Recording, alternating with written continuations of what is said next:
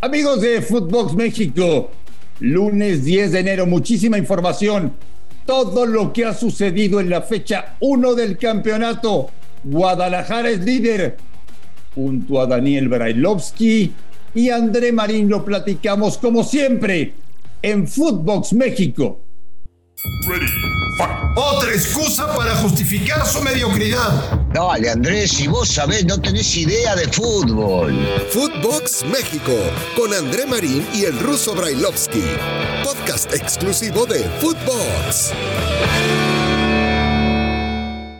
Amigos de Footbox México, placer saludarles. Arrancamos semana.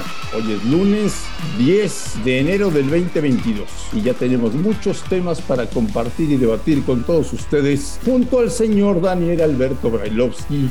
Ruso, ¿cómo estás? Bien, André, ¿cómo andas? ¿Todo bien? Todo, todo en orden, ya, con, con la liga en curso viendo algunos partidos que son este, interesantes y algunas sorpresas también. ¿Te gustó hasta el momento el arranque de la liga? Eh, no me pareció malo.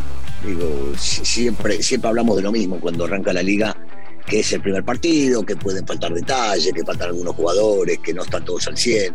Pero sí, sí, hubo, hubo cosas que, que me han gustado realmente. ¿Qué te parece amanecer un lunes y ver a Chivas como líder general de la competencia. Bueno, para ellos debe ser espectacular, deben querer que ya termine la liga, por supuesto. Este, me escuché por ahí que hay algunos que quieren proponerlo para que no vaya al Monterrey al Mundial de Clubes y que vaya Chivas que ya es un espectáculo aparte y que juega maravillosamente bien. Ah, no hables, y que va a pasar por arriba a todo el mundo. Así que bueno, no sé, no sé, no creo que se pueda llegar a concretar, no creo que lo acepte los, este, los federativos y menos Monterrey, pero, pero bien, bien, me pareció bárbaro, bárbaro. Este, le ganaron a un equipo que sale siempre a jugar ofensivo, atacar, a hacer goles como es el Mazatlán, así que este, me parece que están para la pelea por, por el título. Russo, cosas buenas y cosas malas del Guadalajara en su presentación en el torneo. Mira, el, ver a, gente que nació en las fuerzas básicas se termina siendo muy bueno. Yo, no, me voy con esa de los, de los debuts porque fueron pocos minutos de algunos chicos que han debutado, pero me parece que, viene bien el regreso de, de, Sánchez sobre el lado derecho. Eh, siempre he dicho que él y Ponce son gente que se matan en la cancha andando bien o andando mal. Eh, en la central no hubo, no hubo demasiados problemas, aunque hay que entender que el rival tampoco ofreció demasiado. En primer tiempo, dos disparos, este, uno de media distancia, eh, el otro que salió cerca. Eh, me, parece, me parece que tienen un equipo que, que, pueden llegar a pelear con, este, no, no tanto con los de arriba, con los fuertes, pero como para hacer algo más de lo que hicieron la temporada pasada. Alexis Vega le da algo distinto. Ya me gustó el conejito por el lado derecho. Cuando juega por ahí, el conejito es realmente un tipo sumamente valioso. Saldívar no estuvo mal. Olvidémonos del gol de penal, sino los movimientos que hizo, el salir a botarse. Eh, me sorprendió y mucho el hecho que Angulo no esté en la cancha. Eh, posiblemente será por un, tema físico, pero, pero me parece que han hecho las cosas muy bien, sobre todo, sobre todo en el primer tiempo y aprovechando errores del rival. En, un minuto, casi el tiempo de descuento, convertir tres goles, eh, estaba escaseando en este equipo y hoy los han convertido. Si bien es cierto, fue por errores defensivos del rival, pero tampoco este, podemos agarrar y quitarle el mérito de lo hecho, sobre todo en ese primer tiempo. La verdad, Russo, Mazatlán desde que apareció en Primera División es un equipo con el que no pasa nada, ¿eh? Nada. Bueno, tenemos que entender, yo recuerdo en aquel momento cuando llegó su técnico San José, eh, que Fabián está, nuestro compañero, un tipo que entiende mucho de fútbol, había dicho, cuidado, ¿eh? miren que este tipo juega solamente a defenderse, miren que este tipo juega solamente a sacar resultados. Entonces no, no esperaba yo, entendiendo que Fabi sabe mucho de fútbol, no esperaba yo que este equipo vaya a ofrecer algo distinto. Y lo estamos viendo desde que está el señor. Eh, este equipo juega a defenderse nada más que a defenderse y es muy pobre a la ofensiva. Quiero escuchar tu teoría de que Solari se volvió loco. Volviendo salvaje. Auténticamente loco, Brailovsky. Bueno, e-, es raro porque después de lo que nos había vendido durante todo su, transcurso en, eh, en, México, habíamos visto un tipo tranquilo, un tipo.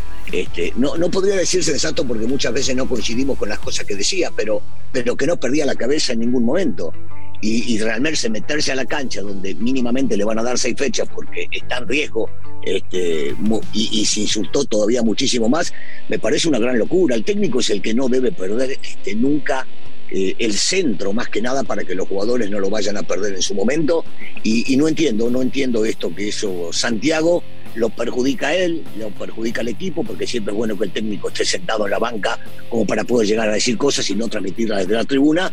Eh, definitivamente sí, perdió, perdió la cabeza de una manera que no imaginaba que él podía llegar a ser. El mejor jugador del Puebla fue Roger Martínez. No, el mejor jugador del Puebla siempre, eh, desde que ha llegado, es el Arcamón. El Arcamón, es un técnico que, hay que seguirlo, ¿eh? hay que seguirlo muy de cerca porque el tipo está para dirigir en grandes, en grandes equipos. Eh, un tipo que no importa si le sacan jugadores o le ponen jugadores, este, si, si tiene que armarlo con gente que trae desde la liga de expansión, le da, le da juego cuando tiene que darle juego a los jóvenes, eh, sabe mucho de táctica y sabe plantear los partidos no tiene ningún problema en cambiar de, línea de 5 a línea de 4. A veces te juega con tres delanteros, a veces te juega con cinco volantes.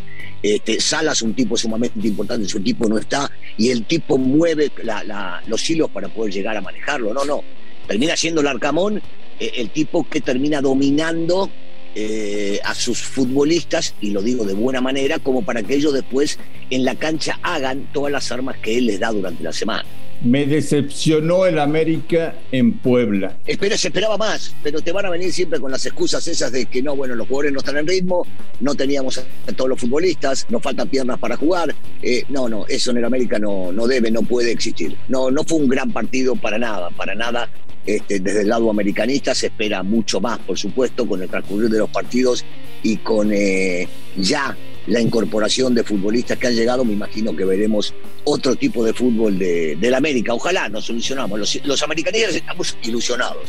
Siempre creemos en el escudo y en la convicción de los futbolistas que están ahí adentro. Pues no creas Deja de creer. Que no crea que, Marín. Que no crea Deja que. Deja de creer. No, no voy, a, no voy a dejar de creer nunca. Nunca voy a dejar de creer en, el equipo. No, no. Es, eh, eh, por, lo que es la institución, por lo que significa el escudo, por lo que es la hinchada, por, por la historia, no voy a dejar de creer y siempre voy a confiar en que pueden llegar a conseguir algo más. Ojalá no me equivoque. Eh, los dos torneos anteriores me equivoqué y feo, lo reconozco. Pensé que iban a, a, dar mucho más, sobre todo llegando a la liguilla, y no lo han hecho. Ahora espero que en este torneo, que no ha empezado bien, porque fue un empate de visitante y no han conseguido el triunfo, eh, vayan poco a poco y que lleguen a punto la liguilla. ¿La decepción de la fecha 1 es el Monterrey? Y posiblemente, Andrés, posiblemente sea, habrá que ver los partidos que faltan, ¿no? Pero eh, yo, yo imagino algo mucho más allá de lo que he visto del Monterrey. Yo, el, el hecho de ver, por ejemplo, a Funes Mori en la banca, te, delata el tema de que los futbolistas no están al 100 y que Funemori viene de eh, este contagio que seguramente le, incidió y por eso el técnico lo puso en la banca. Sí, sí, espero más. Este, tampoco, tampoco estuvo Medina. Ortiz también empezó en la banca. Eh, yo creo que en el momento que se conjuguen vamos a ver mucho más. Pero hoy por hoy te diría, hasta el día de hoy, eh, sí, esperaba, esperaba mucho más del equipo de Javier. Y noto, noto a Javier Russo. Mire que tú y yo lo conocemos bien, ¿eh? Lo noto ya enojado, podrido, a la defensiva en las ruedas de prensa. No lo veo contento, ¿eh? Es que el contento no debe estar por, por cómo ve a su equipo, como vio a su equipo en el inicio del torneo. Pero, pero yo estoy convencido que con la fuerza que tiene Javier, la experiencia y el colmillo, va a sacar adelante esto y va a conseguir a sus futbolistas ponerlos a punto eh, para, la, para la liga, para sacar algunos puntos antes del Mundial de Clubes. Y te digo una cosa, estoy convencido de que va a ser un buen Mundial de Clubes, porque eh, Javier, se puede decepcionar por algunos futbolistas que no han hecho en la cancha lo que él está pidiendo. Javier se puede decepcionar porque no esté a gusto con lo que vio en este primer partido, pero nunca baja los brazos. Bien decía, lo conocemos bien y todavía más afuera de la cancha desde muchísimos años. Es un tipo que va para adelante, que mete y que difícilmente eh, vaya a agachar la cabeza, ¿eh? va, va para adelante. Cruz Azul empieza ganando, me sorprendió, soy honesto, que de arranque de titulares haya tirado a Lira, a Charlie y a Antuna. Eh, buen gol de Charlie en un remate de cabeza frente a un Cholos que empezó bien y se fue desinflando. Tal cual, tal cual, debemos coincidir. Empezó bien, empezó bien. Eh, Cholos con esa imagen que nos gustaba, ¿te acordás que decíamos que era nuestro segundo equipo? Salir a ofrecer, a jugar, a intentar y bueno, termina, termina perdiendo. decías que pone a tres futbolistas que posiblemente nos sorprendan que vayan a arrancar de titular recién llegados y me parece que han cumplido. ¿eh? A mí me encantó lo de Lira, me encanta lo de Lira, creo que sigue creciendo partido a partido, por más de que no haya sido descollante, el tipo definitivamente da un equilibrio en donde se pare en la mitad de la cancha, antes en Pumas y hoy lo va a hacer en Club Azul. Eh, lo de Charlie no me sorprende, Charlie es un jugadorazo, eh, que ha arrancado bien, que ha definido de manera maravillosa, como un centro delantero, cabezazo hacia abajo, de, muy buena manera, me parece que, le va a ayudar y le va a ayudar mucho. Vos fíjate que los dos volantes, eh, o uno de los defensivos, como es el caso de, de Vaca, hace un verdadero golazo, que Vaca cumple siempre y está, está en la cancha, te puede llegar a sorprender el que hayan arrancado. Eh, pero, pero bueno, eh, es lo que él pensó, es lo que él imaginó, el técnico, para hacer lo mejor posible. Y Antuna sigue siendo Antuna, por lo menos en este primer partido, sigue siendo el mismo Antuna que conocemos en la liga. 500 triunfos de Ricardo Ferretti en primera división ruso. Un genio, un genio tipo. Este, no, no, no se acaba nunca, de verdad.